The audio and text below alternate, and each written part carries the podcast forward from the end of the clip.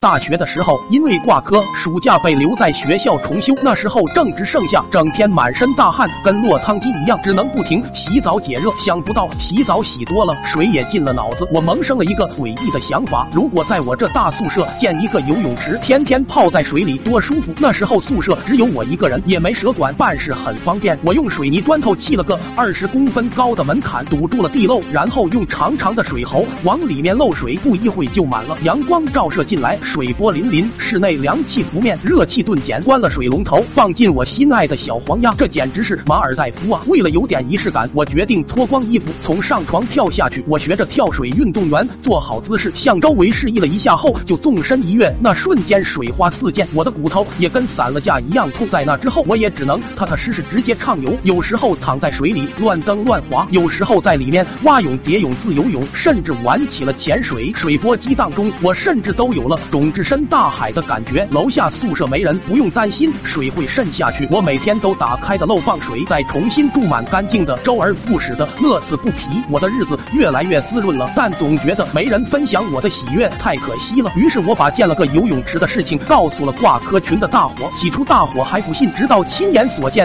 才纷纷感慨我是个天才，还开始央求我让他们也游一下。我一口价十元一次，大伙也是二话不说就给了，一个个窜进泳池畅游。那晚。我们直接在泳池里开启了 party，在泳池里喝起了劣质红酒，还直接水里蹦迪。随着大火的旋转，我游泳馆的生意越来越好，我也赚得盆满钵满。第一次创业的喜悦快把我冲晕，更加得意忘形起来。转眼过了一个月，教导主任例行来宿舍检查，结果我光着身体躺在床上睡觉，而正在漏水的水龙头我也忘记关了。等教导主任到我门口的时候，水已经溢上了我的床，而我还浑然不知。教导主任敲了几次门，我都没听。听见他直接开了门，一瞬间池子里的水顿如黄河决堤汹涌而出。不会游泳的教导主任直接被冲倒，这么大的动静，终于把睡得跟死猪一样的我弄醒。我循着呼救声把两百斤的教导主任救了下来。这场闹剧彻底让我出了名，学校到处都贴了我的事迹。图片上是裸体的我扛着两百斤的教导主任走出了宿舍，头上还放了我心爱的小黄鸭，下面配了八个大字：英雄救美，天生一对。